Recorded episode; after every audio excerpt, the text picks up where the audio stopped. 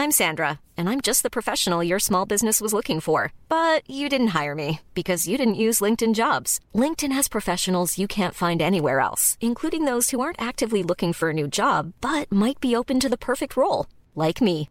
In a given month, over 70% of LinkedIn users don't visit other leading job sites. So if you're not looking on LinkedIn, you'll miss out on great candidates like Sandra. Start hiring professionals like a professional. Post your free job on linkedin.com slash spoken today.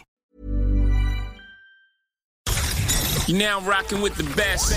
Welcome Please welcome, welcome all of you. to StarCast Ladies and gentlemen, with Flo and Max. Powered by Wyra. Liebe Startcast-Fans, ich habe es vor zwei oder drei Folgen schon mal gesagt, der Florian und ich haben Lauf. Diese Woche ist das schon die zweite Folge, die wir aufnehmen. Vor drei Jahren haben wir das noch nicht mal geschafft, irgendwie eine Folge alle zwei Wochen aufzunehmen. Jetzt nehmen wir schon zwei Folgen pro Woche auf. Wir sind da wirklich gut dabei. Vielen Dank, Florian, für deine unschätzbar wertvolle Zeit, die du hier auch immer rein investierst in unseren kleinen Nischen-Podcast. Wir beide und die Gäste investieren die Zeit. Ja, ich bin irgendwie der, der am schwierigsten zu bekommen ist, aber das bedeutet nicht, dass meine Zeit wertvoller ist als eure. Das bedeutet nur, ich bin schlecht organisiert. Naja, egal. Heute haben wir wieder einen ganz tollen Gast und auch, das muss ich nochmal dazu sagen, aus der Münchner Startup-Landschaft. Die ist ja nicht so breit gesehen wie die vielleicht aus Berlin, aber die Qualität ist hier auf jeden Fall angesiedelt. Was jetzt nicht heißt, dass in Berlin keine qualitativ hochwertigen sind, aber die Startups, die wir bisher in unserem Podcast haben, die aus München kommen, sind alle Hochkaräter. Deswegen einmal kleines Shoutout an unsere Münchner Startups und jetzt auch mal an dich. Hi Ben, schön, dass du da bist. Danke, schön, dass ich da sein darf. Also von mir auch Shoutout an die Münchner Startups. Äh, Zeit, dass wir den Berlinern ein bisschen Konkurrenz machen. So nämlich. Ben, was machst du und wo kommst du gerade her und wie geht's dir? Okay, mit welcher Frage soll ich anfangen? Was mache Wie ich? du möchtest. Ich fange mal an mit, wie geht's mir? Also mir geht's ganz gut. Tatsächlich war ich, nachdem ich gestern einen extrem langen Tag hatte, gerade 120 Minuten bei der Ganzkörpermassage mit Wärmestempeln. Hashtag Startup. Ja, What the fuck? Warum? Also ist das ein Ding von dir? Äh, Nee, das ist tatsächlich so ein Ding von mir, wenn ich merke, okay, ich bin jetzt massiv drüber und es ist dann meistens so nach drei, vier Wochen äh, Nägel kauen und relativ viel arbeiten und viel Stress haben, dann mache ich einfach einen Timeout und gehe in der Früh nicht in die Arbeit, sondern zur Massage. Es ist jetzt nicht so, als wäre das meine Daily Routine, sondern ich würde mal sagen, es kommt so alle drei Monate vor, aber wenn schon, dann schon. Kannst du dann abschalten? Geil. Ja, voll, voll. Also ich kann extrem gut abschalten bei einer Massage. Boah, bei mir dreht sich dann die Gedanken noch viel mehr. Wenn ich dann da liege, dann schalte ich nicht aus, sondern dann schalt, dann ist gefühlt alle Alarmglocken an. Plus, dass ich halt in dem Moment halt auch nichts machen kann. Es geht mir genauso, wenn du allerdings so eine Hot-Massage nimmst, dann ich kann mich zumindest darauf fokussieren, weil es teilweise echt so scheiß heiß, dass du dich an nichts anderes konzentrieren kannst, außer dieses heiße Ding auf deinem Rücken. Ja. Ja, geil. Das ist genauso die Art der Entspannung, wo so dann die Ultramarathon-Leute sagen, geil. Die sagen dann so, warum machst du das? Weißt du, wenn man dann so vier Stunden brutale Schmerzen in jedem Glied hat, da kann ich voll gut abschalten. Ja, es ist tatsächlich was dran. Also mir geht's ganz gut. Ich war tatsächlich auch jetzt nicht nur wegen dem Podcast, aber einfach, damit ich wieder ein bisschen klarer denken kann. Und was mache ich? Die nächste Frage. Also ich habe während meinem Studium meine erste Firma gegründet, Media Charge, hat sich fokussiert auf die Internationalisierung von Unternehmen im PPC-Bereich, also eigentlich typischerweise amerikanische Firmen, die sagen, wir wollen auf den europäischen Markt. Und als Agentur unterstützen wir seit sieben Jahren habe entsprechend irgendwann festgestellt, weil ich auch familiär bedingt, also von meinen Eltern schon aus dem bildungsunternehmerischen Umfeld komme, dass für mich eigentlich die AdTech-Szene extrem spannend ist. Und da mein Co-Founder Dave da relativ lange, wir haben uns im Studium kennengelernt, als Nachbarn im Studentenwohnheim, als Online-Tutor gearbeitet hat, habe hab ich immer so hautnah miterlebt, wie beschissen diese ganze Software ist, mit denen die haben. Also es gibt eigentlich keine Software. Das war so das Ding. Unsere Initialzündung für meine zweite Firma, Hey Timmy, war, dass Dave als Tutor gearbeitet hat und einfach festgestellt hat, es gibt keine Software, hat sich irgendwie selbst organisiert mit WhatsApp, mit Kalender, mit Pipapo und ja, so bin ich vor zweieinhalb Jahren zu meinem Startup Hey Timmy gekommen. Geschäftsführer und Co-Founder von Hey Timmy, sehr glücklich, sehr spannende Journey und vor allem in dem Markt unfassbar viel zu tun noch. Das hat man auch während Corona gesehen, dass da noch super viel zu tun ist. Ja, das hat man während Corona nicht nur gesehen, dass da viel zu tun ist, sondern dass da extrem viel verpasst wurde auch. Digitalisierung in Deutschland. Das Ja. große D, das dann immer mal wieder gerne sehr unangenehm im Raum steht. Okay, als jetzt führen wir das mal so ein bisschen aus. Dadurch, dass du ja gerade, weil im Vorgespräch hast du mir ein bisschen erzählt, warum du die Massage auch gebraucht hast, weil ihr gerade mit sehr vielen Investoren spricht, Ja, was so- ja sehr so- positiv ist. Auf der einen Seite, dass sich da viele Leute dafür interessieren und weil da, weil man ja auch sieht, dass der Markt das braucht. Erzähl mal so ein bisschen Elevator Pitch mäßig, gerne ein bisschen ausgeführt. Was macht Hey Timmy? Was ist da so euer USP und was sind da so eure Ansätze? Ja, gerne. Also tatsächlich sind wir gerade im Fundraising. Wir haben jetzt noch eine Bridge abgeschlossen, nochmal über eine Dreiviertelmillion. Ist so, um mal ganz von vorne anzufangen, was macht Hey Timmy? Ich hatte es ja schon geteasert, mein Co-Founder Dave hat selbst als Tutor gearbeitet, ich den bildungsunternehmerischen Background. Meine Eltern haben eine Privatschule aufgebaut im Süden von München. Und Dave hat also schon während dem Studium immer complained und gesagt, hey, ich mache das eigentlich gerne, ich unterrichte gerne. Auch online ist es eigentlich hervorragend, weil Remote Work ist für einen Studenten perfekt. Nur irgendwie war schon immer das Problem, dass du kein Tool dafür hast. Du hast deinen Unterricht gemacht mit Skype damals. Heute machen das die großen Institute nach wie vor mit, mit Zoom oder mit irgendwelchen anderen Systemen. Und du stellst dir die Frage, ist so ein One-Fits-All das Richtige für Nachhilfe? Mhm. Also, keine Ahnung. Ich meine, ein Videospiel ist ja auch nicht einfach nur online Solitär spielen, sondern irgendwann ist man mal drauf gekommen, es gibt noch mehr als das, was ich offline kenne. Und dann haben wir also natürlich uns die Frage gestellt, brauchst du eigentlich einen Kalender, in dem du dich selbst organisierst als Tutor? Und brauchst du WhatsApp und E-Mail, um mit deinen Eltern und mit deinen Schülern zu schreiben? Und vor allem, wie verhält sich dieses ganze System, wenn du mal zehn Schüler gleichzeitig unterrichtest, dann mhm. brauchst du eigentlich fast schon Assistenten als Tutor, weil du mit Eltern, Schülern gleichzeitig schreibst, dann irgendwie die Dokumente speicherst und Bloß auch aus der anderen Perspektive heraus. Es ist ja auch manchmal gar nicht so leicht als Schüler, sage ich jetzt mal, der sich einen Tutor oder Nachhilfe braucht, zu sagen, hey, ich brauche nicht nur in einem Fach Nachhilfe, sondern ich brauche das vielleicht in zweien, sich dann lieber auf eine Plattform einloggen, sagen, hey, hier gibt's Tutor A für Französisch und Tutor B für Mathe. Ich buche mir das. Ja, genau so sieht's aus. Für die Eltern ist es extrem wichtig, dass sie flexibel sind und dass mhm. es einfach ist. Das heißt, im Normalfall wollen Eltern einfach Verantwortung abgeben. Sprich, sie sagen, hey, ich habe vielleicht zwei Kids, Mhm. Und ich habe vielleicht noch einen Fulltime-Job und der eine, mein Kleiner, der macht irgendwie gerade halt in der Schule nur Faxen, sag ich mal. Oder vielleicht versteht das auch einfach nicht und gibt sein Bestes. Und wichtig ist dann, dass du zum einen genau verstehst, was die Kids brauchen. Also rein von der Coaching-Seite her verstehst, was für ein Tutor passt. Und dann natürlich auch die Software lieferst. Und unser USP ist ganz klar, wir haben eine geschlossene Software. Wir haben interaktiven Content zum Lernen. Also bei uns ist, geht es weit mehr. Also es geht deutlich darüber hinaus, ein Online-PDF, sag ich mal, in einem Zoom-Call zu bearbeiten. Und wir glauben Alles auch, live? Alles live, ja. Also wir sind fest davon überzeugt, dass eine Lernsoftware nicht so gut performt, wenn du keinen Tutor dabei hast. Mhm. Und funny Story, gestern hatte ich einen Investor, der hat gesagt, hey, er versteht's voll. Und ich habe mir gedacht, das ist wieder mal so ein perfektes Beispiel. Er hat in seiner Firma für alle Mitarbeiter, damit sie Sprachen lernen können, eine Lern-App geholt. Und zwar hat er, ich darf den Namen wahrscheinlich nicht sagen, um keine Anti-Werbung zu machen, aber ihr kennt die gängigen Lern-Apps zum Sprachenlernen. Mhm. Ja. Und hat dann nach einem Jahr festgestellt, Bubble, kein Lingui. Zum Beispiel, ich weiß es nicht. Aber er hat dann nach einem Jahr festgestellt, dass keiner irgendwas von irgendeiner Sprache gelernt hat und er halt einfach irgendwie 20 mal 70 Euro Jahressubscription in den Wind geschossen hat. Jetzt ist es ja noch nicht viel Geld. Ja, genau. Und so ist es halt auch bei Sport. Also wenn du dich jetzt für eine Fitness-App anmeldest, mhm. so okay, dann machst du es mal zwei Wochen. Vielleicht, wenn du ein ganz harter bist, machst du mal drei Monate. Mhm. Aber wenn du dich halt irgendwo anmeldest, wo du einen Coach hast, ich sage jetzt nicht im Gym, weil im Gym hast du auch keinen Coach, mhm. da musst du auch selbst Drive entwickeln. Aber wenn du einen Personal Trainer hast, der dich jeden Dienstag abholt, ja, du willst ja nicht, wenn der vor deiner Tür steht, sagen, okay, komm nächste Woche wieder. okay, jetzt aber mal ganz.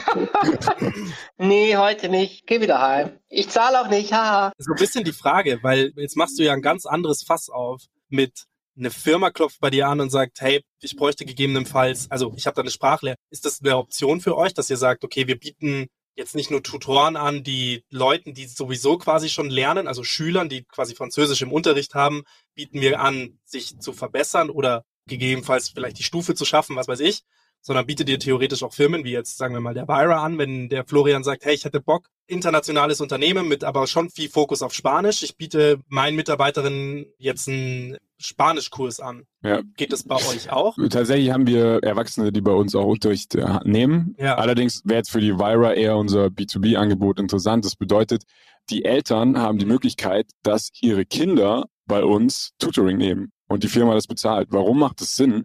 Weil du, wenn du im Homeoffice bist, im Normalfall sowieso, nehmen wir an, dein Kind hat vielleicht Probleme mit Mathe, dann fährst du zur Schülerhilfe an Hauptbahnhof, holst dein Kind vielleicht noch dort ab, gerade wenn es ein jüngeres Kind ist, muss jetzt nicht unbedingt sein, dass es am Hauptbahnhof dann selbstständig hingeht, zurückgeht. Und auf dem Land ist natürlich noch schwieriger.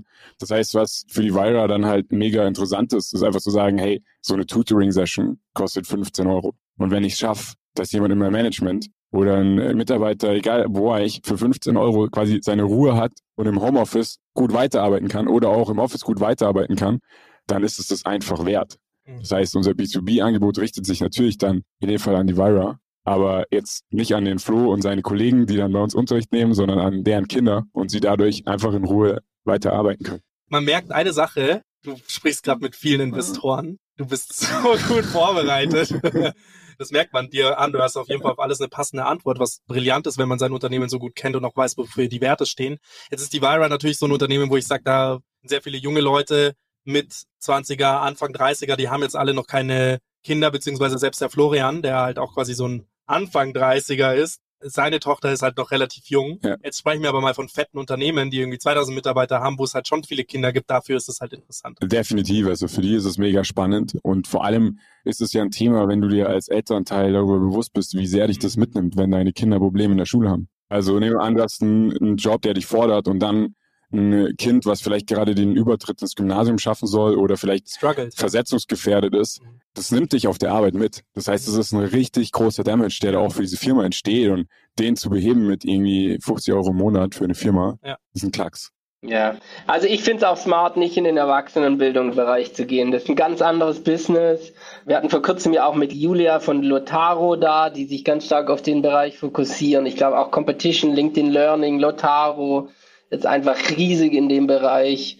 Ich glaube, es macht, sag du es mir, ich äußere nur Annahmen, aber es ist wahrscheinlich auch einfach vom Fokus und auch von der Competitive Landscape her, oder? Smart in Kinder, Jugendlichen, Schulbildungsbereich zu bleiben, oder? Definitiv, definitiv. Also man merkt es ja auch an unserer Brand. Der Name Hey Timmy ist ja wirklich für Kids konzipiert. Ist jetzt nichts, wo man sagt, wow, das spricht jetzt irgendwie einen 50-jährigen Manager an.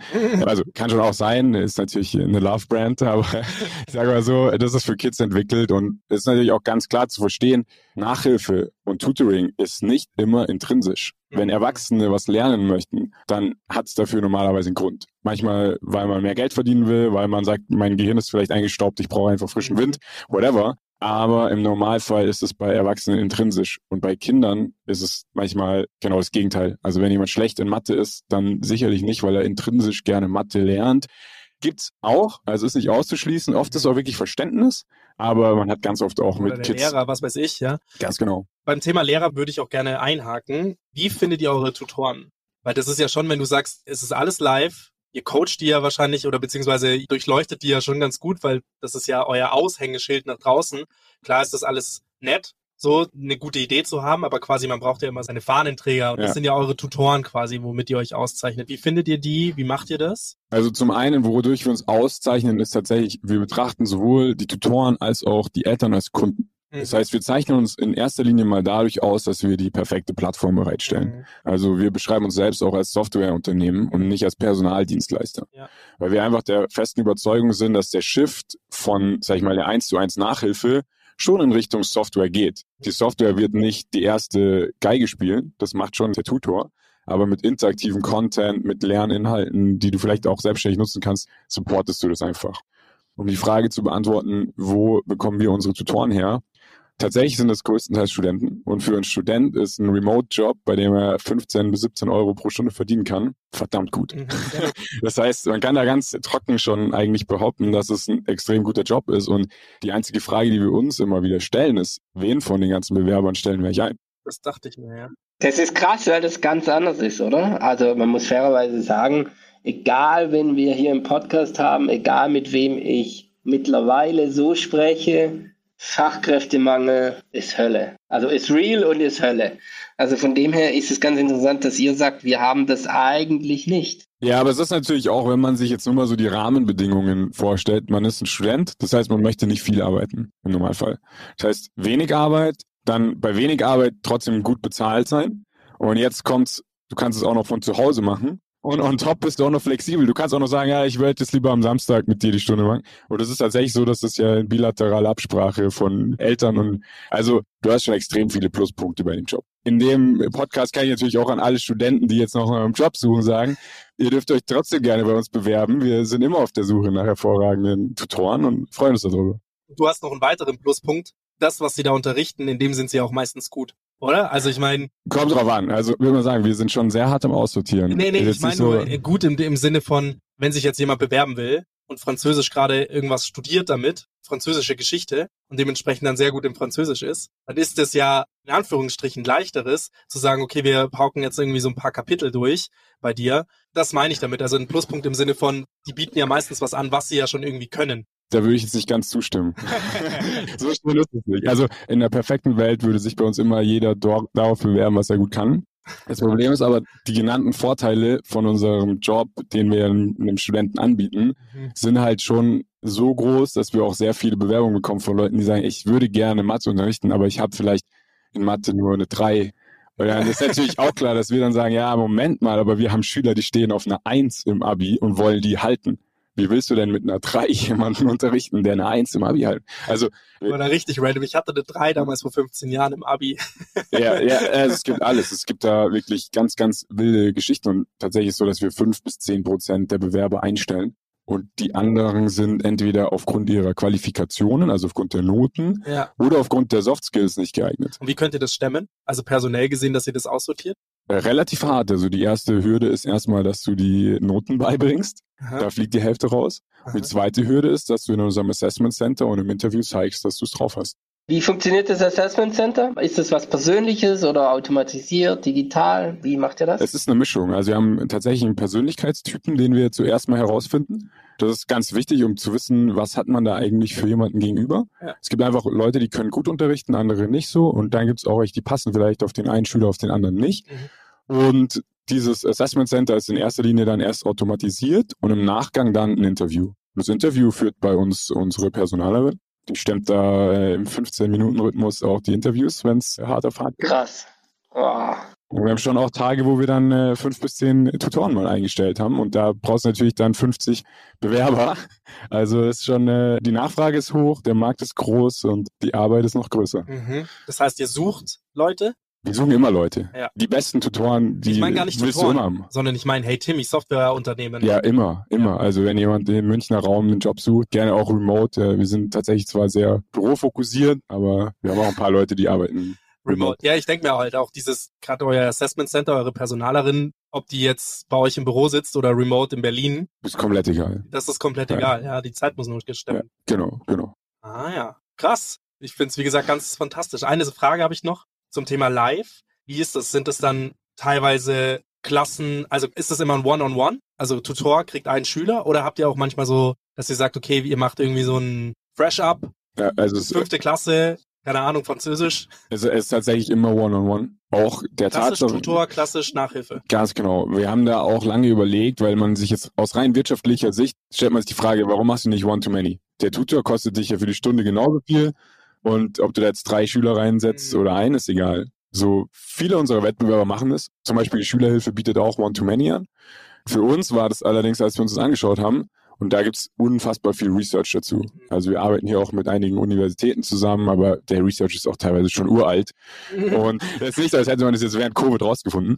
Aber jeder, der Kinder hat, die schon im Online-Unterricht waren mit mehreren Mitschülern, der wird das verstehen. Und das ist ja für uns als arbeitende Gesellschaft auch so. Wenn wir in einem Call sind mit fünf Leuten, dann merkst du, genau, dann gibt's den ersten, der sagt, hey, oh, mir geht's nicht so gut, ich lasse meine Kamera aus. In Wirklichkeit backt er sich einen Schnitzel hinten dran. Und ja, das ist wirklich so. Und dadurch hast du dann also pädagogisch betrachtet vieles auf der Strecke gelassen. Und der Uplift. Ist ja eh schon so, wenn du dir das mal überlegst, in der Klasse mit 30 Schüler gegenüber, dass da 10 Prozent, ja, drei abdriften. Das ist ja eh schon wenig. Eh voll. Ich, ich, war jedenfalls immer einer, der abgedriftet ja, ist. Also das äh, ist so, dass wir uns da ganz bewusst dagegen entschieden ja, haben, weil wir gesagt haben, unsere Qualitätsanspruch ist, dass wir wirklich den Kids helfen, den Eltern helfen. Und selbst wenn du schon zwei Schüler hast, ist der Lerneffekt mhm. extrem viel geringer. Krass, hätte ich nicht gedacht. Bei zwei schon hätte ich nicht gedacht. Ja, bei zwei ist es so, wenn es jetzt zufälligerweise wirklich Mitschüler sind, die genau dasselbe Thema haben und vielleicht auch an derselben Stelle, dann geht's schon. Wenn es jetzt aber Schüler von anderen Schulen sind, dann wird's schon tricky. Mhm. Und für uns ist halt einfach, wir denken da mittel- und langfristig, wir wollen, dass unsere Familien Erfolge haben. Mhm. Und wenn die keine Erfolge haben, dann sind die Unit Economics davor auch egal gewesen. Dann bringt uns das ja. gar nichts. Ja, und sowas, so ein Business ist ja auch, wenn das so Eltern treiben, das ist ja dann auch, heute wird man sagen, verbal, aber äh, viral, aber das ist ja voll zum, also ich habe das so erlebt, dass so, ich habe auch Nachhilfe immer gegeben. Er war einer, der gegeben hat. während der Abitur und während meinem Studium. In welchen Fächern? Mathe und Englisch. Und ich habe das so erlebt, dass Die ersten Eltern waren Bekannte und das war mein Cousin David. Und ich habe den so durchs Mathe und Englisch geprügelt, Mittelstufe. Und der war wirklich, der hatte gar keinen Bock. Der hatte einfach wirklich gar keinen Bock. Ja. Und nachdem ich sogar dem helfen konnte, damit der wenigstens ein bisschen besser geworden ist, habe ich dann die anderen Eltern und Kinder so bekommen, ne, weil das so Mund-zu-Mund-Propaganda dann war. Aber es geht halt nur, wenn du, glaube ich, hilfst. Und bei David war das eine harte Nummer so. Ja, ist genauso. Also du kannst auch Eltern insofern aus einer Marketing- und Vertriebssicht kannst du sie knacken. Weil wenn Eltern selbst daran scheitern, dass sie die Kids durch die Schule bringen und dann kommst du als Unternehmen und schaffst es, dann hast du einen Marketing-Multiplier, der ist so viel stärker wie jeder Online-Channel. So krass. Also wir haben mittlerweile einen von drei Kunden, die über Empfehlung kommen. Krass viel. Ein Drittel. Das ist wirklich Ein Drittel, ja. Ein Drittel. Und das jetzt auch bei solchen Umsatzzahlen, wo man sagt, okay, das ist jetzt nicht mehr irgendwie so ein bisschen was, sondern das geht halt nur, wenn du deliverst. Aha. Wenn du dann Gruppenunterricht machst, dann kommen die nicht mehr. Dann ist sein, wir haben hier Geld bezahlt, das war scheiße, Mhm. probieren wir was anderes. Und ohne Referral oder mit Referral? Also wir haben im Zweifelsfall gar kein Referral-Programm, Ja, krass. weil wir auch der Meinung sind, dass Qualität sich im Referral, gerade bei Bildung, du musst halt vorsichtig sein. Du willst nicht, dass Leute dich empfehlen, die vielleicht sogar einfach nur wegen dem Referral das machen. Und ich bin ja bei uns fürs Marketing zuständig. Das ist ein großes Thema. Führen wir ein Referral ein, ja oder nein? Ich sage immer, warum? Ich will einfach, dass wir so geil sind, dass Eltern sagen, ich habe dieses Problem und ich löse es jetzt mit Hey Timmy. Also ich kann dir aus meiner Erfahrung sagen, wenn du nochmal eine Stimme brauchst, brauchst du wahrscheinlich nicht. Who cares, was ich sage, aber ja, ich glaube, ich bin auf deiner Seite. Ich hatte in meinem letzten Startup Referral, erstens musst du es machen, also du musst es irgendwie automatisieren und einbauen und tracken und auszahlen und abrechnen. Also es ist ja nicht so, dass es auch komplett einfach so ist, das Referral, es ist ja auch Aufwand. Und ich habe es nie gesehen. Die Zeit hätten wir lieber ins Produkt schicken sollen. Ja, also ich habe tatsächlich immer so die stärksten Produkte der Erde vor Augen und denke mir so, ja, bei Apple gibt's kein Referral. Warum? Weil sie halt einfach, entweder willst du das Produkt oder nicht so. Und Kein Referral, kein Sale. ja, es ist beides auch keinen Sinn. Bei uns gibt's tatsächlich Angebote, aber die sind immer nur, wenn du mehr Stunden kaufst, bekommst du Rabatte. Warum ist das so? Weil es auch aus pädagogischer Sicht Sinn macht. Wir haben manchmal Eltern, die sagen, ich kaufe zehn Stunden und er muss jetzt von einer fünf auf eine drei. Dann sagen wir schon im Sales, wir bieten die zehn Stunden an, wenn das Schuljahr zu Ende ist, du bist in der 13. Klasse und danach brauchst du nie wieder Nachhilfe. Aber wenn eine Mama mit einem Sechstklässler bei uns anruft und sagt, ich erwarte jetzt nach zehn Stunden, dass sich die Note verbessert, dann sagen wir ihm, hey, da machst du nur noch mehr Druck. Das wird nicht besser, sondern schlechter mit der Einstellung. Ja, und fairerweise, das gibt's sogar auch bei Apple. Also wenn du bei B2B, wenn, weiß ich, weil ich selber gemacht habe, als wir bei denen mal irgendwie 20 Laptops bestellt haben, kriegst du ein paar Prozent. Das stimmt. Also es gibt auch einen Studentenrabatt und so. Also das, ich weiß nicht, das sind irgendwie, Zehn Prozent, glaube ja, ich. Ja. ja, ja, irgendwie sowas. Oder die Mehrwertsteuer, 19 Prozent vielleicht sogar. Irgendwie sowas war das bei Studenten. Das war gar nicht schlecht, aber es war jetzt auch nicht übertrieben viel. Aber klar, ist ja auch schlau. So, wenn jetzt an der Uni schon alle Leute, die Wahrscheinlichkeit, dass du dann wieder ein Apple-Produkt kaufst, wenn du dann in deinem Unternehmen bist, ist natürlich hoch. Und ähnliches wird es bei euch sein, wenn die Kids Hey Timmy benutzt haben, als sie selbst noch Kinder waren und damit gelernt haben, dann würden sie es ihren Kindern ja wieder Ja, das ist natürlich. Oh, das ist aber eine lange. Ich würde sagen, es sind eher tatsächlich die Nachbarskinder. Warum? Es ist so, dass gerade so diese Spielstraßen, also man muss ja mal so überlegen, wie wohnen eigentlich Familien? Du hast es oft so, dass junge Familien wohnen in der Straße, da wohnen nur junge Familien. Und dann kennen sich da alle. Ist jetzt nicht bei jedem so. Bei mir war es lustigerweise als Kind auch so. Und dann wohnen da nur junge Familien und die sind dann meistens im selben Alter oder im ähnlichen Alter. Vielleicht der eine Nachbarsjunge ist zwei Jahre jünger, der andere zwei Jahre älter. Und unterm Strich sind das genau die Kunden. Und wir sehen es auch in unserem Muster. Wir so, hey, da haben wir einen, der ist bei uns drei Monate Kunde und Peng, dann kommt der Nachbar. Und dann Peng, kommt der, der wohnt eine Straße weiter. Und das ist wirklich so, also du verstehst genau das. Cluster. Ja, das hat mit Online-Marketing nichts mehr zu tun, was da eigentlich abläuft. Aber könntest du das nicht online abbilden? Da müssten wir jetzt mal kurz drüber nachdenken. Könntest du nicht über Postwurf so ganz oldschool vielleicht die Cluster sogar bedienen, dass du praktisch den Triggerpunkt, sowas liebe ich ja, deshalb steige ich da jetzt ein, dass du praktisch einen hast und dann sagst, ich ziehe einen 100 Meter Radius um dem sein Haus und mach Postwurf und wenn ich die Adressen habe über Google, Google Maps, tatsächlich dann sehr geclustert, geografisch, paid Marketing. Ja, das wäre natürlich geil. Also du meinst, wenn du wirklich wüsstest, okay, da ist ein Kunde, der ist schon Bestandskunde, jetzt mache ich die. Aber das weißt du ja, du hast ja die Adressen von denen, oder? Ja, ja, voll. Also das könnte man wahrscheinlich hinbekommen. Die Frage ist, ja, gut, Nachbaradresse. Du, du setzt ja den Triggerpunkt, ne?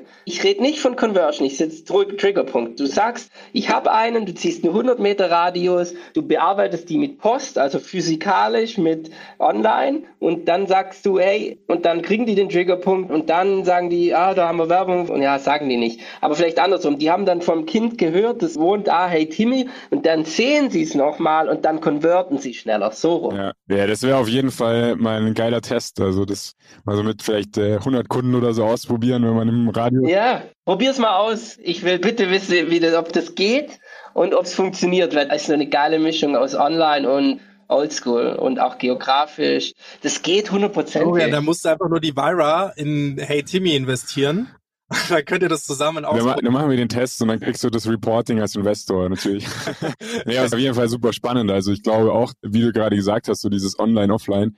Grunde, alle reden immer irgendwie von Growth Hacks. Ich bin der Meinung, so dieses Growth Hacking, das du im Buch liest, so das ist halt ein bisschen lame. Und zwar brauchst du selbst halt, musst deinen Kunden kennen, die Dynamik erkennen, so wie du es gerade und dann wilde Sachen ausprobieren. Vielleicht funktioniert's. Ja, wir haben auch für eine Gastronomie haben wir jetzt auch gesagt, wir machen euch ein Tinder-Profil, perfekte Dating-Location. Halt quasi einfach, wenn die Leute dann swipen, dass du dann halt nicht einen Partner findest, sondern halt eine Location, wo du sagst, für dein nächstes Date kannst du ja bei uns einen Tisch reservieren. Und dann nimmst du gleich Tinder mit einem Referral-Link sozusagen und sagst, hier drüber reservieren. Das ist auch sowas, wo du sagst, du musst einfach manchmal verrücktere Ideen kommen, ja. um heute noch bestehen zu können. Jetzt habe ich eine Frage bezüglich Terms and, wie heißt Terms and Terms of Service bei Tinder? Sehr, sehr sicher, Max excluded. ich wollte auch gerade sagen, da musst du aber echt eine scharfe Person in den Vordergrund stellen und dann erstmal über den Chat, sag ich mal, vielleicht reinkommt, äh, sogar dann, vielleicht ist sie dann verärgert und denkt sich, hey Mann, da ist ja echt ein schäbige Nummer hier. hier ist ja ein cooles Match und jetzt werde ich einfach nur zu einer Gastro geschickt. Naja, gut, im Vergleich zu dessen, wie viele Leute da catfischen, wenn du dir eine geile Location anbietest, versus den tausend Leuten, Millionen Leuten, die da der Cat Leute catfischen, Tinder-Schwindlern, glaube ich, bist du mit einer echt, keine Ahnung, weiß ich nicht. Ich kann mir vorstellen, was geht, ist, wenn es wirklich der Wirt selber macht, also das Bild von dem Wirt rein und, und er schreibt dann, hey, schau mal, ich suche hier keinen Partner und dann könnte es gehen. Aber sonst kommt es echt schäbig rüber. ja, weiß ich nicht, vielleicht müssen wir da mal gucken. Jetzt haben wir viel über, was macht Hey Timmy und so gesprochen. Du hast auch schon so ein bisschen angedeutet, dass ihr quasi einen krassen Zulauf habt. Wie viele Kunden habt ihr denn ungefähr? Also wir sind jetzt so bei knapp über 1000 Familien. Wir sind auch so, im, wir rechnen immer in Familien, weil es mhm. ein bisschen wie so ein Netflix-Account. Nur, dass die Eltern es nicht nutzen. Sharen können. Also wenn du jetzt zwei Kinder hast, dann können die sich quasi den Zugang sharen. Ja, genau. Und tatsächlich ah. ist es auch relativ gängig, dass du dann sagst, okay, der eine braucht vielleicht in Englisch und der andere vielleicht in Mathe. Mhm. Und manchmal ist es auch so, dass die Eltern dann sagen, okay, einfach damit es fair ist, so, weil Bildung, es ist ja nicht jeder, der gleich auf einer 5 steht, ja. muss auf eine 4, sondern vielleicht möchte die Tochter auch von einer 4 auf eine 3 oder so. Also. Wie ist es dann euer Subscription-Modell? Ist es dann, wie du sagst, du buchst 10 Sessions und die kosten dann Summe X oder ist es dann so monatlich oder ja. ist es jährlich? Also wir haben uns tatsächlich aktiv gegen eine Subscription entschlossen. Mhm. Unsere Wettbewerber haben größtenteils Subscription. Warum haben wir uns da dagegen entschlossen? Weil wir gesagt haben, also es gibt für uns ein Qualitätsmerkmal und das ist Retention. Und wenn wir jetzt eine Subscription ab, also fairerweise muss ich sagen, wir sind natürlich auch durch die Reviews von unseren Wettbewerbern und haben uns mal angeguckt, warum werden die eigentlich schlecht bewertet? Wir haben gesagt, okay, das zieht sich durch wie ein roter Faden. Der Kunde macht eine Subscription für ein Jahr, zwei Jahre, in der Schule wird es nicht besser oder der Lehrer war es nicht, whatever. Klassisches Fitnessstudio-Modell. Er äh, meldet sich im Fitnessstudio an und geht dann nicht. Das ist schon ein sau teures Fitnessstudio, was 200 Euro pro Monat kostet. Ey, was kostet ihr denn im Monat? Eure, sagen wir mal, eure Konkurrenten, was kostet so ein Konkurrent-Subscription? Ähm, so zwischen 150 und 250 Euro. dann sind wir ja gar nicht so weit weg von dem Fitnessstudio. Ja, ist schon ein gutes Fitnessstudio. Ja, super teuer. Sag mal Florian, der kennt sich mit guten Fitnessstudios aus. Äh, also kurz gesagt, wir haben uns einfach für Pakete entschlossen, weil wir gesagt haben, okay, Eltern ist auch klar, das leuchtet eigentlich allen Eltern ein. Nachhilfe musst du regelmäßig nehmen. Das heißt, da musst du eigentlich gar nichts machen. Mhm. Normalerweise ist ja derjenige, der sich drum kümmert, die Mama oder der Papa. Das heißt, die sind dahinter, dass die Kids einmal pro Woche Nachhilfe nehmen. Du musst denen eigentlich gar nicht irgendwie mhm. eine Subscription andrehen. Ja. Und tatsächlich ist es jetzt so, dass wir unsere Hypothese nach zweieinhalb Jahren endlich validieren konnten. Also am Anfang haben uns viele Investoren so gesagt, ja, das ist doch blöd, das macht doch keinen Sinn. Ja. Und tatsächlich ist es jetzt so, dass wir mit unseren Zahlen eigentlich beweisen können, hey, wir sind jetzt genauso gut wie eine Subscription, nur dass wir halt nicht diese Kunden haben, die total verärgert sind und sich dann entsprechend im Internet auslassen. Mhm. Und ich bin mir auch relativ sicher, dass die Zeit noch für uns spielt und wir in einem halben bis in einem Jahr dann sagen können, hey, schau mal, wir haben die Subscription outperformed, weil wir halt nicht diese schlechte Presse haben. Also nicht jede Mama, die bei uns, sag ich mal, burnt ist, geht dann zum Nachbarn und sagt, ey Mann, das kannst du dir echt sparen. Zwei Jahre lang Geld bezahlt, nichts passiert. So. Mhm. Und Kostenpunkt, was kostet das dann? Oder wo fangen eure Pakete an? Tatsächlich, die Preise haben sich in den letzten zwei Jahren zweimal geändert. Also, Ja. falls man den Podcast in der Zukunft hört, kann es sein, dass sich die ändern. Hängt einfach damit zusammen, dass wir entsprechend auch mit dem Markt gehen. Ja. Das günstigste Paket ist ein Zehner-Paket. Eignet sich halt, wenn du kurz vorm Abi bist. Ansonsten eher nicht. Da kostet die Stunde 30 Euro. Und wenn du auf 50 Stunden gehst, bist du so im Schnitt bei 17 Euro. Mhm. Und wenn du auf 100 Das Stunden ist ja gehst, krass. Das ist ja schon fast 50 Prozent. Ja, voll. Also, weil wir einfach sagen, wir möchten Kunden, die Kontinuität ins Lernen bringen, auch belohnen, Ja. weil Aber wir wenn man sich das jetzt mal grob durchrechnet, jetzt mal so, ihr braucht dann einen gesunden Mix. Ihr braucht dann die Leute, die 10 Stunden buchen und die, die 50 buchen, weil, wie du ja vorher gesagt hast, ihr, fair, ihr bezahlt ja eure Tutoren auch fair. Du hast ja auch ungefähr gesagt, was die in, in Ja, aber eine Schulstunde, äh, eine Tutoring-Stunde ist immer 45 Minuten. ja. Das heißt, wenn du jetzt 16 Euro pro Stunde verdienst als Tutor bei HeyTimi Ah ja. und du arbeitest 45 Minuten, Aha. dann bekommst du halt irgendwie 11 Euro und wir chargen aber hinten raus natürlich 16. Das heißt, unsere Durchschnittsmarge liegt bei 40 Prozent aktuell, Ja. Tendenz Richtung Ja. 50. Wir können, jedes Paket ist bei uns, für uns ist Rentabel. egal welches Paket, Ja, ja, aber ja. wichtig ist, dass Erfolg am Ende gewährleistet ist. Unsere Schüler müssen Erfolge verzeichnen und deswegen sagen wir auch, wir belohnen jemand, der langfristig dran bleibt. Ja. Süß, wie du das sagst, Ja. unsere Schüler. Ich Ja. wünsche den Schülern von unseren Wettbewerbern auch Erfolg, aber ich weiß halt nicht, ob die dieselben Ziele verfolgen wie wir. Also Ja, das ist insgesamt, ich finde das ein super, super schönes Modell. Vor allem, wenn man halt euch hier im Office auch sieht, wie ihr miteinander auch umgeht. Das ist halt sehr, ich finde das irgendwie, Florian, kannst du mir wahrscheinlich zustimmen. Wir haben mit so vielen unterschiedlichen Startups jetzt schon gesprochen. Ich finde das einfach immer wieder schön, wie Gründer auf unterschiedliche Ideen kommen und halt immer wieder Lücken finden. Und es halt auch so spannend ist, mit den jeweiligen Startups dann auch zu sprechen. Also auf jeden Fall cool, dass du die Office-Vibes hier gut findest. Also wir sind, ich bin auch mit unserem Office sehr zufrieden. So eine, jeder kann kommen und gehen, wann er will, aber meistens ist dann doch äh, eine schöne Laune hier, sage ich jetzt mal. Das ist jetzt nicht so wie in den meisten Firmen, wo dann äh, die Heuballen durch die Offices wehen, wenn man ihnen frei Zügel lässt. So. Ja, Ja, ich bin das ganz stimmt wohl. zufrieden. Das stimmt wohl. Florian, hast du noch eine Frage? Nein, ehrlich gesagt, oh, du hast mich überrascht. Ich war gerade noch am Nachdenken über das Modell und gegen Subscription. Wie ist deine Meinung zu dem Subscription versus Paket? Warum ich darüber nachgedacht habe, ist, weil ich dich mutig finde. Also mein Gefühl ist immer, Subscription is the worst. Keiner will das. Jetzt ist es so, dass wenn wir wirklich große Firmen angucken, die Milliarden verdienen, ist Subscription the way to go. Google Cloud, Apple Cloud, Google Spotify, Apple TV. Netflix, alles macht Subscription. Jeder ist fucked. The Zone, Sky. Ich will nicht subscriben. Ich will heute 1 Euro oder 5 Euro zahlen und Manchester City gegen Bayern gucken und morgen nichts zahlen, weil ich kein Interesse an Neapel gegen Mailand habe. Who gives a fuck? Ja, also wir sehen uns tatsächlich eher als Commitment. Also bei uns ist die entscheidende Komponente im Sales-Prozess nicht, dass du sagst, wir sind günstig und dafür läuft halt lange, sondern wir kommunizieren von Anfang an mit unserem Kunden, wenn du günstig willst, wenn du, dann geh nicht zu uns. Wenn du keinen Bock hast, dafür zu bezahlen, dass dein Kind besser wird in der Schule, dann geh nicht zu uns. Mhm. Und das ist auch ganz klar unser Aushängeschild. Wir sagen im Normalfall, unser Average Basket liegt auch irgendwo bei momentan 850 Euro. Wir haben die meisten. Boah, steep. Ja, weil wir einfach sagen, hey, Customer Lifetime Value oder Unique Basket? nee, Customer Lifetime Value ist so ungefähr das zweieinhalbfache davon. Also Schon wir gehen halt rein und sagen, es kostet dich Geld, wenn du möchtest, dass dein Kind besser wird. Du hast einen eigenen Tutor jede Woche. Das muss jede Woche passieren. Das sind allein schon im Schnitt, wenn du die Ferien weglässt, 50 Sessions pro Schuljahr. Also wenn du jetzt sagst, du willst das billig haben, dann bist du als Eltern auf dem Holz. Und wir supporten auch Eltern, die sich nicht leisten können. Ich habe nie über billig gesprochen. Ich wäre sogar bereit für mein, wenn ich wieder mein Fußballbeispiel nehme, ich wäre sogar bereit für mein FC Bayern Man City Pay-per-View 95 Euro zu zahlen. Was mehr ist, als ich für Netflix, glaube ich, im Monat zahle oder für The Zone. Ich will einfach nur keine fucking Subscription haben. Wie du sagst, es ist so, ja, ich binde mich an dich für zwei Jahre, obwohl ich gar nicht weiß, ob ich es mag. Und deshalb liebe ich eigentlich, dass du sagst, hey, pass mal auf, ja, wir sind teuer. Nicht teuer, sondern wir sind halt, wir chargen das, was wir wert sind, weil wir auch hohe Qualität liefern. Ich binde dich nicht, aber du kannst jetzt mal ein Packet kaufen, Package kaufen Und dann schauen wir mal. Und ehrlich gesagt ist das halt der ehrliche Approach. Und wenn ihr damit erfolgreich seid, finde ich es mega. Die Frage, ja. Wobei wir auch bei den Warenkörben, muss man natürlich auch dazu sagen, wir spielen jetzt bei solchen Warenkörben nicht in der Liga mit einem Spotify. Warum? Weil Nee, ja. wir haben die Zeit. Für 800 Euro kannst du einmal im Monat bei den Eltern anrufen und fragen, hey, seid ihr happy? Euer Paket ist ausgelaufen. Bei Spotify kann es nicht. Wenn die mit sowas anfangen, sind sie übermorgen pleite.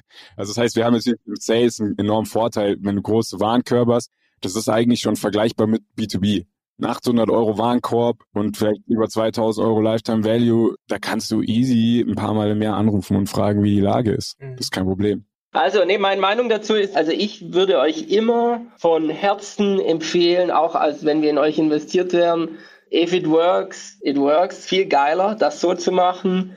Die Frage ist halt, was passiert, wenn die erste, ich glaube, ich wünsche es euch nicht, aber das Leben ist so, es wird irgendwann mal eine Krise kommen, ziemlich sicher, ob ihr dann standhalten könnt, zu sagen, macht doch jetzt mal eine Subscription über 100 Jahre, ist so viel geiler. Ja, das Schöne ist ja, eine, es wird sicherlich auch, ich nenne sie mal die Schulkrise, weil das Schöne ist, in den letzten Wirtschaftskrisen gab es einen Sektor, der war so stabil wie kein anderer. Bildung. Weil die Eltern lieber im Zweifelsfall statt der Nutella die Notoka kaufen, aber wenn das Kind nicht aufs Gymnasium kommt, dann bricht eine Welt zusammen. Und deswegen ist Bildung einfach sustainable. Ja, und äh, Disclaimer hier. Gott sei Dank haben die meisten immer noch ein korrektes Wertekonstrukt, weil das ist so. Ja, bei den eigenen Kindern zumindest. Ja, ja, genau. Das ist auch so, ne? Also lieber esse ich dann auch mal keine Nutoka und verfette nicht. Das ist natürlich nicht erwiesen, liebe Nutoka-Hersteller. Das ist nur ein Glauben von mir. Auf der Lebensmittelampel seid ihr bestimmt eine A+. Sorry. Nutri-Score A. Safe.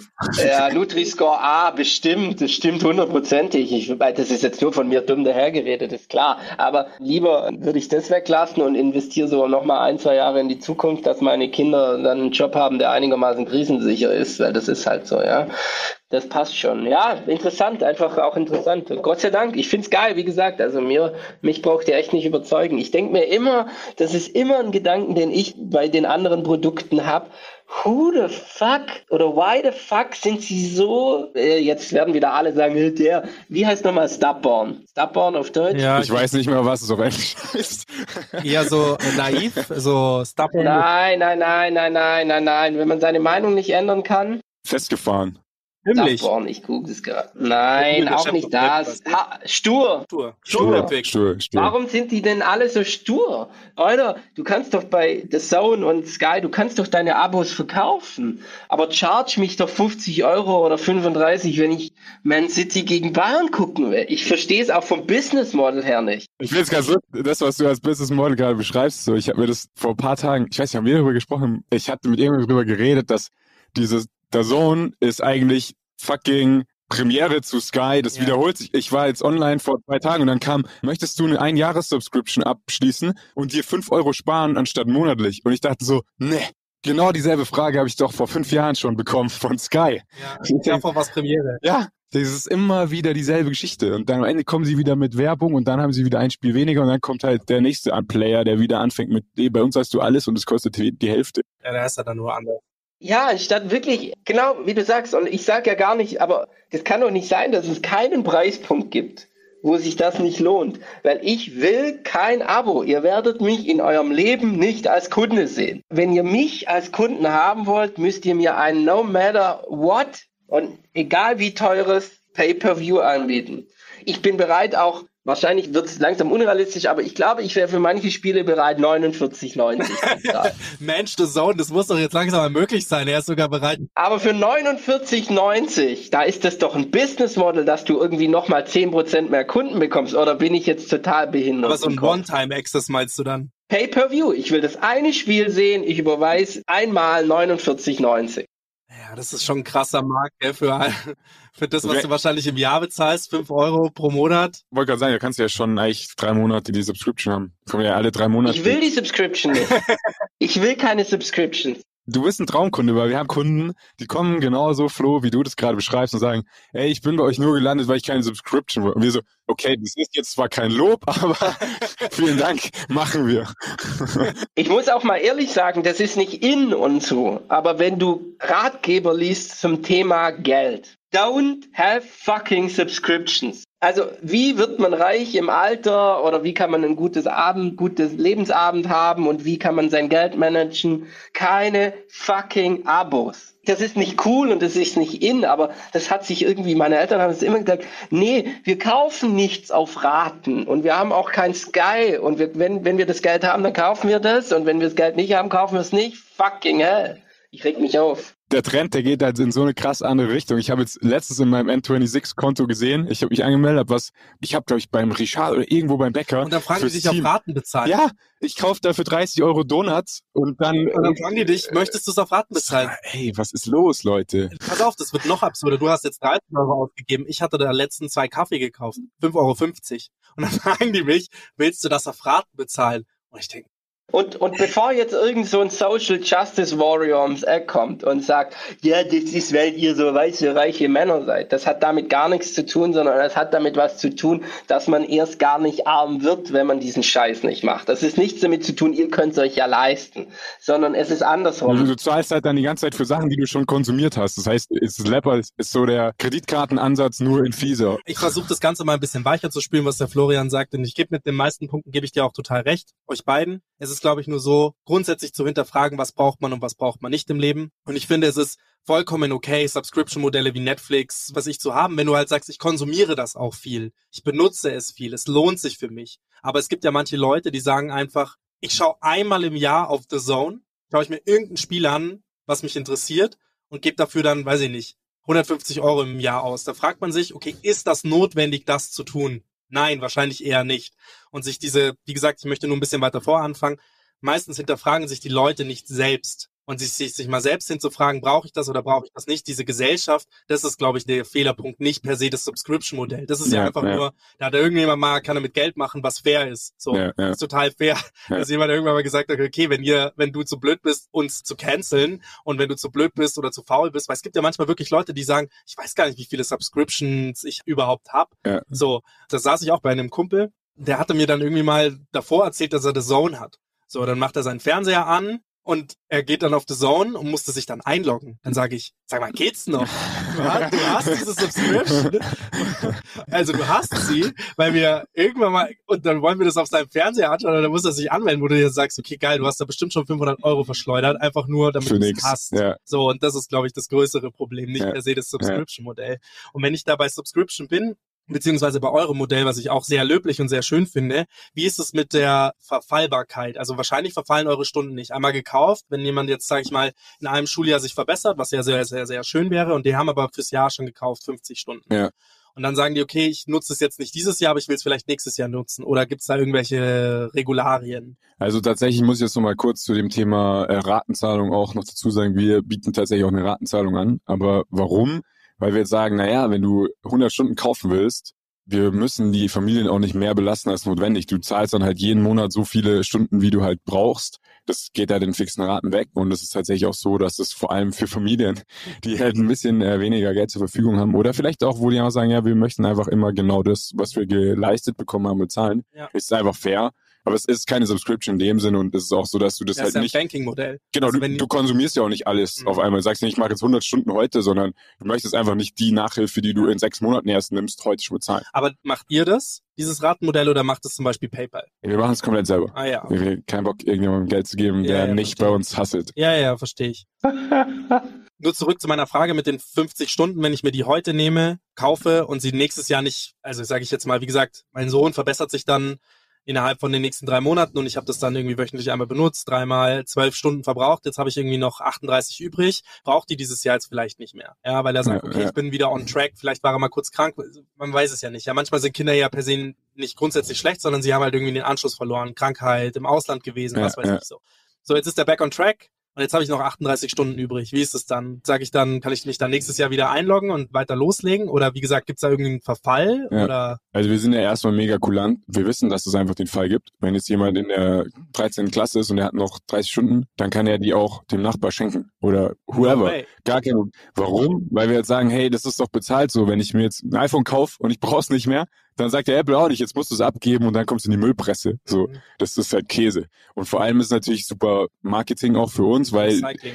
Eltern sagen, hey, ich habe hier einen Value, aber der hat halt für mich keinen mehr, aber den gebe ich jetzt jemand anders. Mhm. Und wir verdienen ja auch damit, wenn jemand die Stunden nimmt, Geld. Ist ja nicht als würden wir da jetzt Geld verlieren. Und wie lange sind die günstig? Zwei Jahre? Da äh, gültig, Mhm. sorry.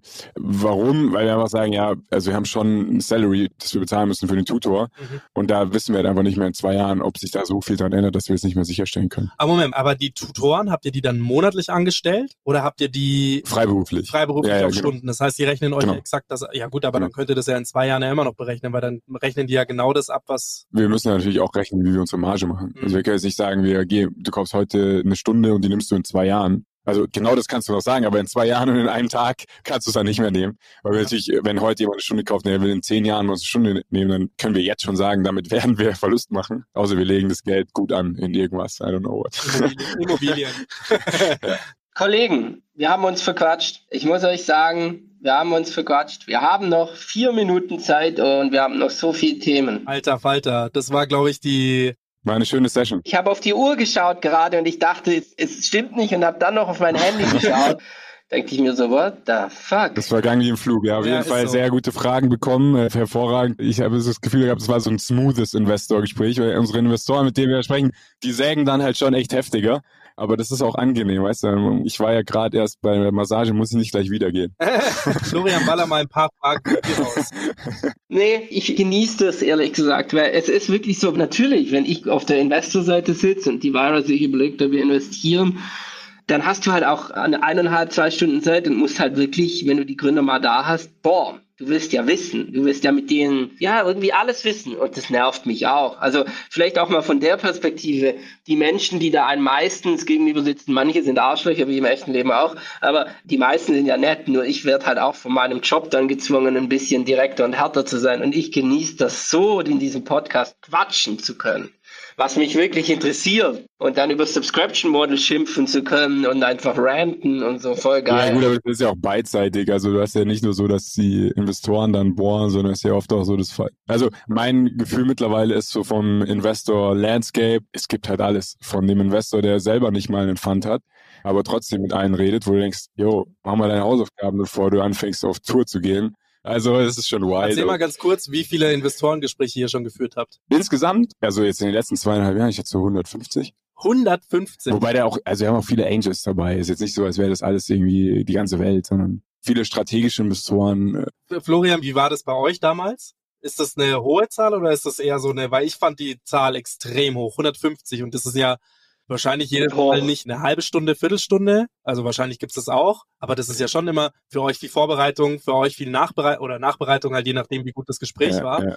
Aber es ist halt super viel Zeit, die dabei drauf geht. Ich meine, Ja. eine Stunde pro Investor rechne ich jetzt mal ein. Ja gut, aber das vergeht ja schnell. Also wenn du zum Beispiel mal Momentum hast und dann irgendwie in einer Woche mit 20 redest, dann Das ist eine Woche rum. Ja, du hast ja schon 20 von 150 in einer Woche.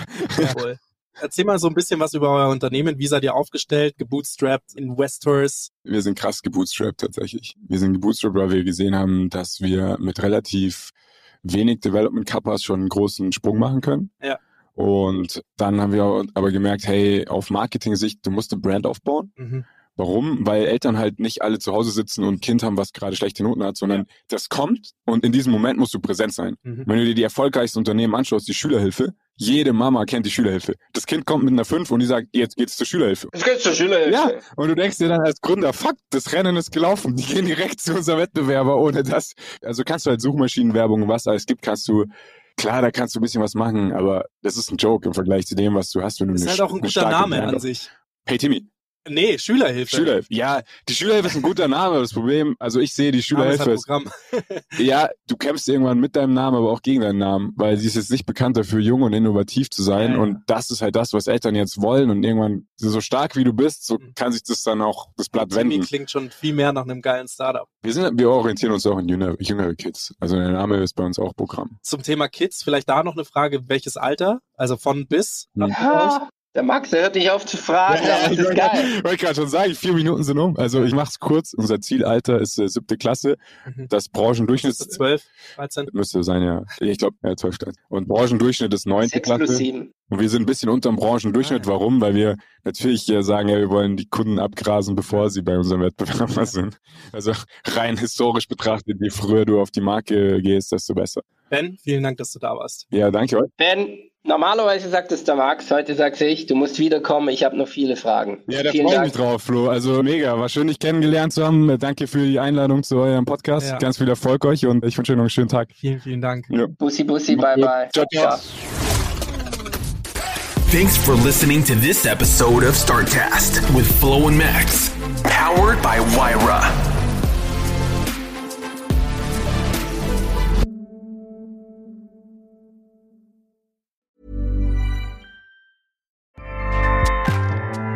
ACAST powers the world's best podcasts.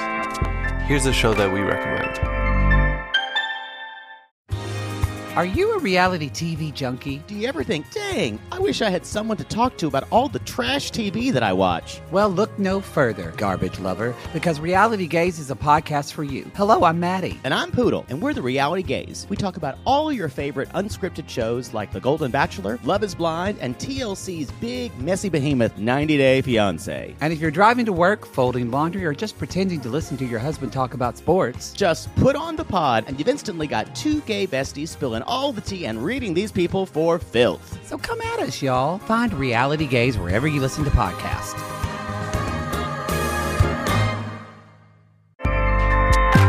ACAST helps creators launch, grow, and monetize their podcasts everywhere.